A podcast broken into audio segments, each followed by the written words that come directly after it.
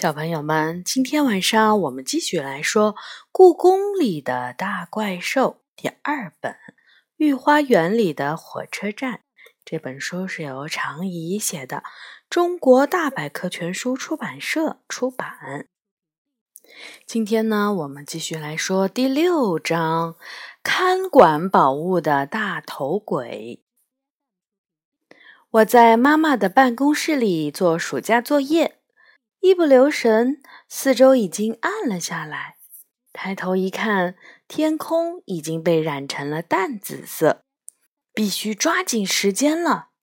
下午，我去大槐树下给杨永乐儿放苹果的时候，这个星期他规定的食物是没有虫洞的苹果。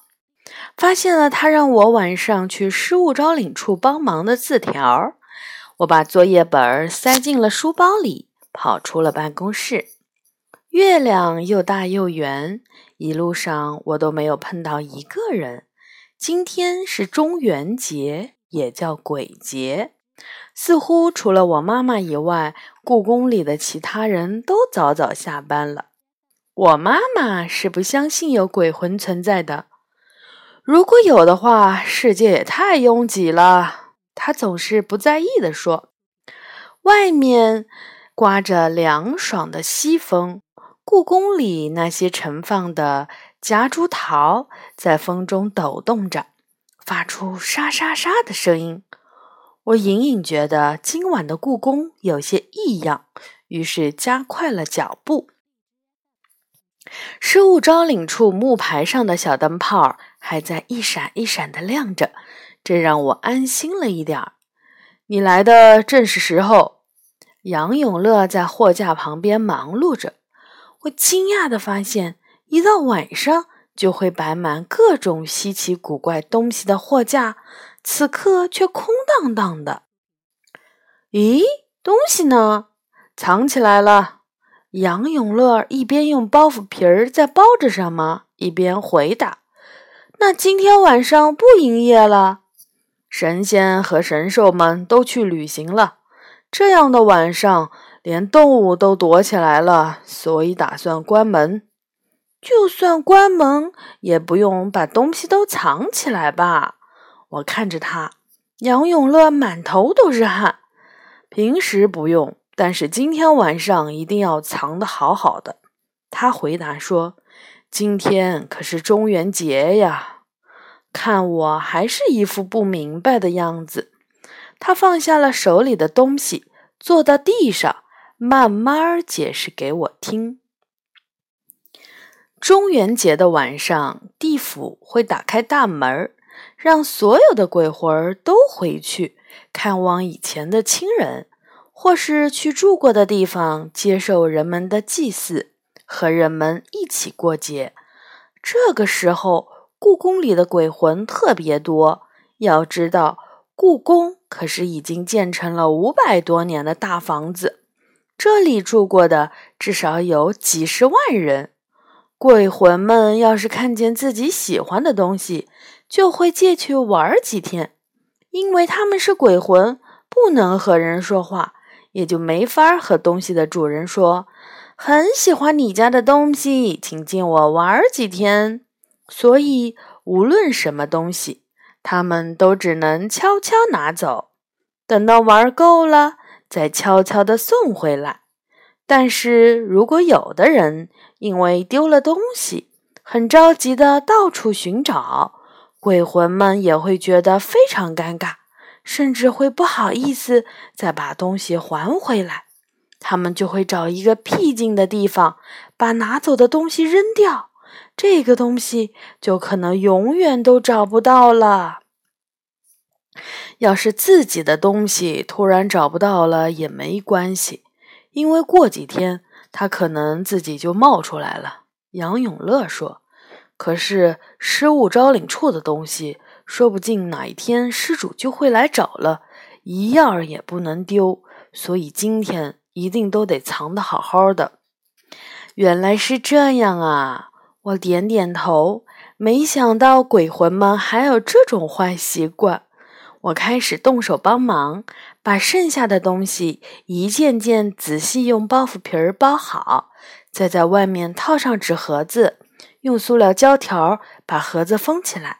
最后，这些被包得结结实实的包裹，全被杨永乐塞到了一张折叠床的下面。鬼魂都是飘在空中的，应该找不到这里。他说。干完了活儿，杨永乐从写字台下面拿出了一篮子的荷花灯。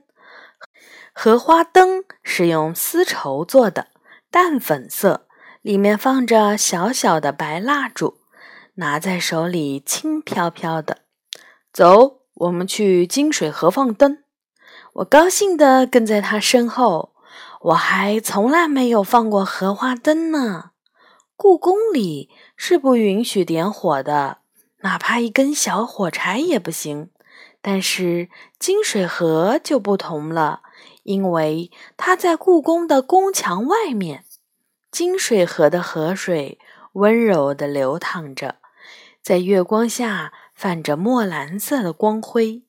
我们翻过锁着的围栏，走下汉白玉的台阶，那里有一个小小的码头。码头旁还停靠着一只柳叶般的小船。杨永乐掏出打火机，一个接一个的点燃荷花灯里的蜡烛。被点亮的荷花灯好看极了，刚才还毫无光彩的粉红色的花瓣儿一下子亮了起来，仿佛突然就在眼前盛开了一样。我把一朵朵荷花灯放进金水河里，心中充满了神圣感。很快，河水就被照得闪闪发亮，一朵朵火红的荷花灯像繁星似的闪烁着，东一朵，西一朵的，逐渐散开了。这就好了，这就好了。杨永乐看着金水河上的荷花灯，嘴里面嘟囔着：“为什么中元节这天要放荷花灯呢？”我问他：“因为观世音菩萨住在南海。”他说，目光紧随着那些飘荡的荷花灯。传说南海到处都盛开着荷花，用荷花瓣儿做成船，放上灯。就像在黑暗的苦海里放上一盏明灯，能为鬼魂们指明方向，让他们乘上荷花船登上彼岸。在中元节能帮他们一把，是很了不起的事情。你是说，鬼魂们会坐上我们的那些荷花灯去南海？说这句话时，我打了个冷战。无论怎么想。鬼魂都是让我觉得可怕的东西。放完灯，我们回到失物招领处。杨永乐说：“为了防止丢东西，他今天一整夜都会睁着眼睛不睡觉。”刚刚推开失物招领处的门，我们就发现有什么东西在等着我们。一股难闻的味道随风飘了过来。啪的一声。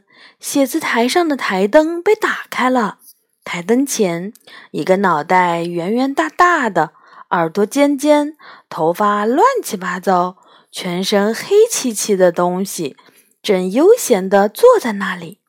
这不是鬼吗？我吓了一跳，呆住了，一动也不敢动。杨永乐也愣了一下。我们走的时候。失物招领处的大门明明锁得好好的，他是怎么进来的呢？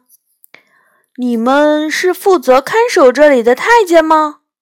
大头鬼先说话了，露出又黄又大的牙齿。太监杨永乐皱皱眉头。现在紫禁城里已经没有太监了，我们是这里的管理员。唉，连太监都没有了。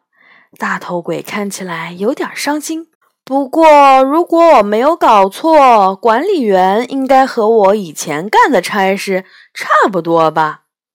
你以前是干什么的？杨永乐放松下来，坐到他身边的凳子上。我却只站在门口，一步也不愿意往前走。我活着的时候，就是看管这间密室的太监呀。”大头鬼说：“那时候，在这间密室里藏着的都是皇上最心爱的宝贝，只有最受皇上信任的太监才能看管这里。”嗯，杨永乐听得认真极了。可是有一次，大头鬼叹了口气，才说：“我不小心打碎了皇上最喜欢的玉壶。”就被关进了大牢，死在那里了。怎么能这样？我忍不住说：“不过因为打碎一个壶，居然就被关押致死。这在那时候是经常发生的事情。大头鬼反而来安慰我们了。有的太监或者宫女，因为只说错了一句话就没命了。大家都不说话了。”那个时代真可怕，我心里想。像我这样粗心大意、天天打碎东西的人，要是生活在那时候，估计有几条命都不够用吧。你那时候看管的都有什么好玩的宝贝啊？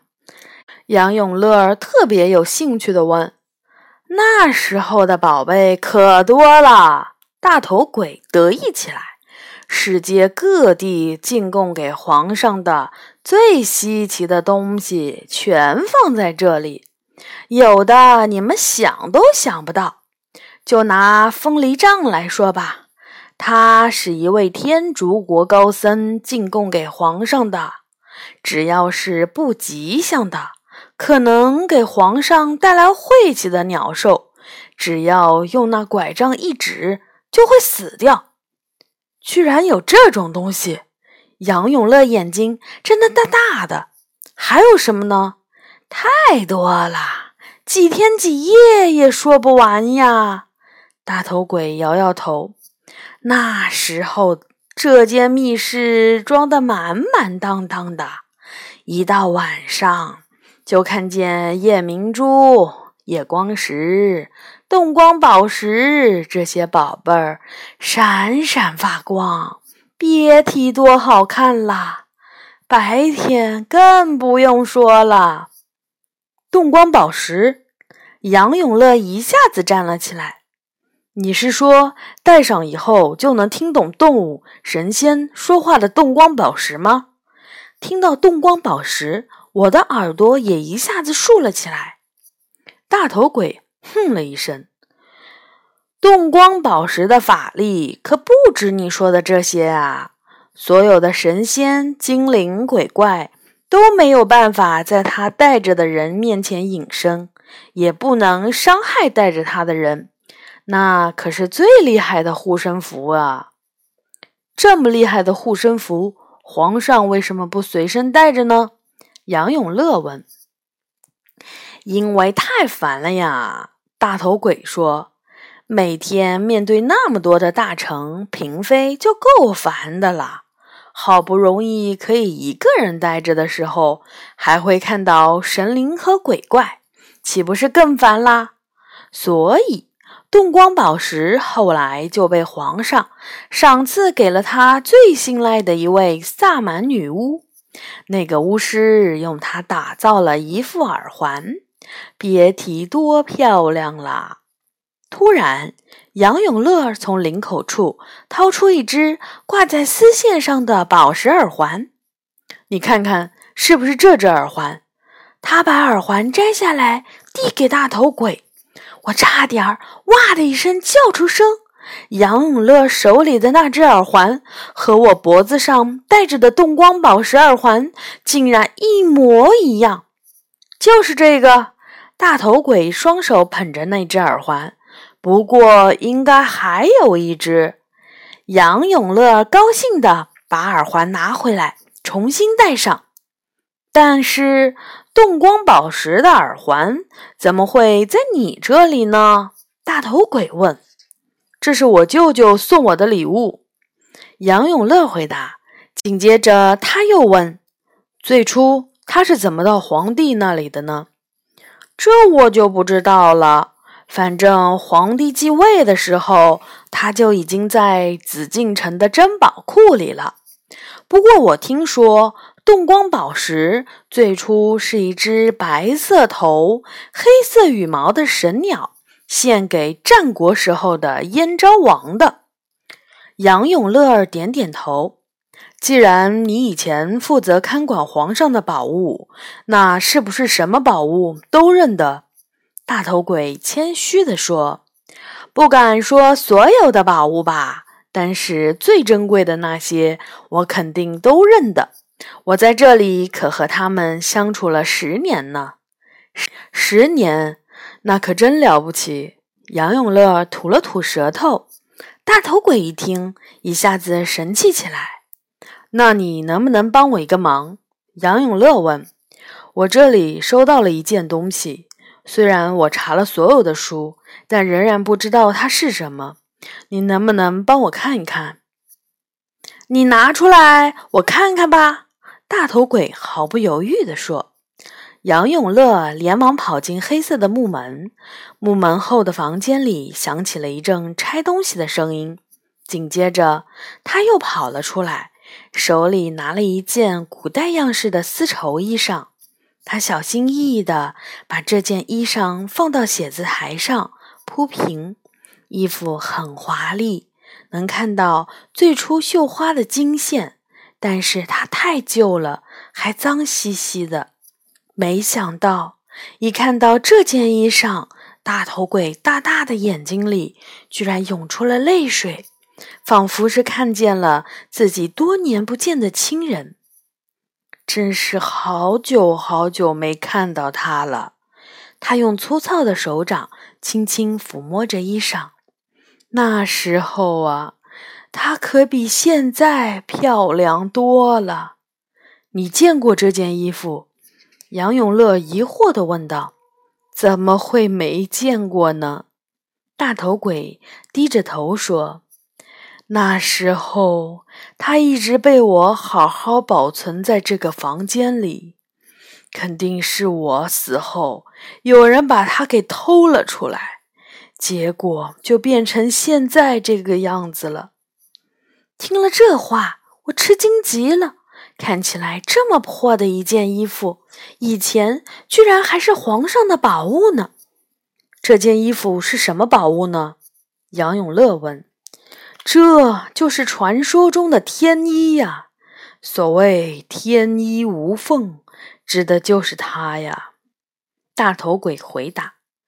杨永乐不服气地说：“我也曾经怀疑它是天衣，但是史书里说穿上天衣可以飞起来，但我穿着它走了好几圈，也没能飞起来。”大头鬼咧开嘴笑了。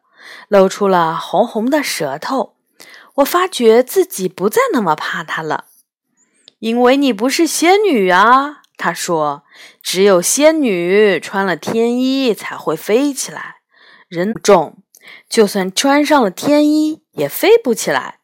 人如果想飞，除非变成鬼魂。我们现在坐着飞机就能飞。”杨永乐挺直腰说。想飞多远都行呢。飞机，大头鬼睁大了眼睛。是啊，那可是高科技的东西。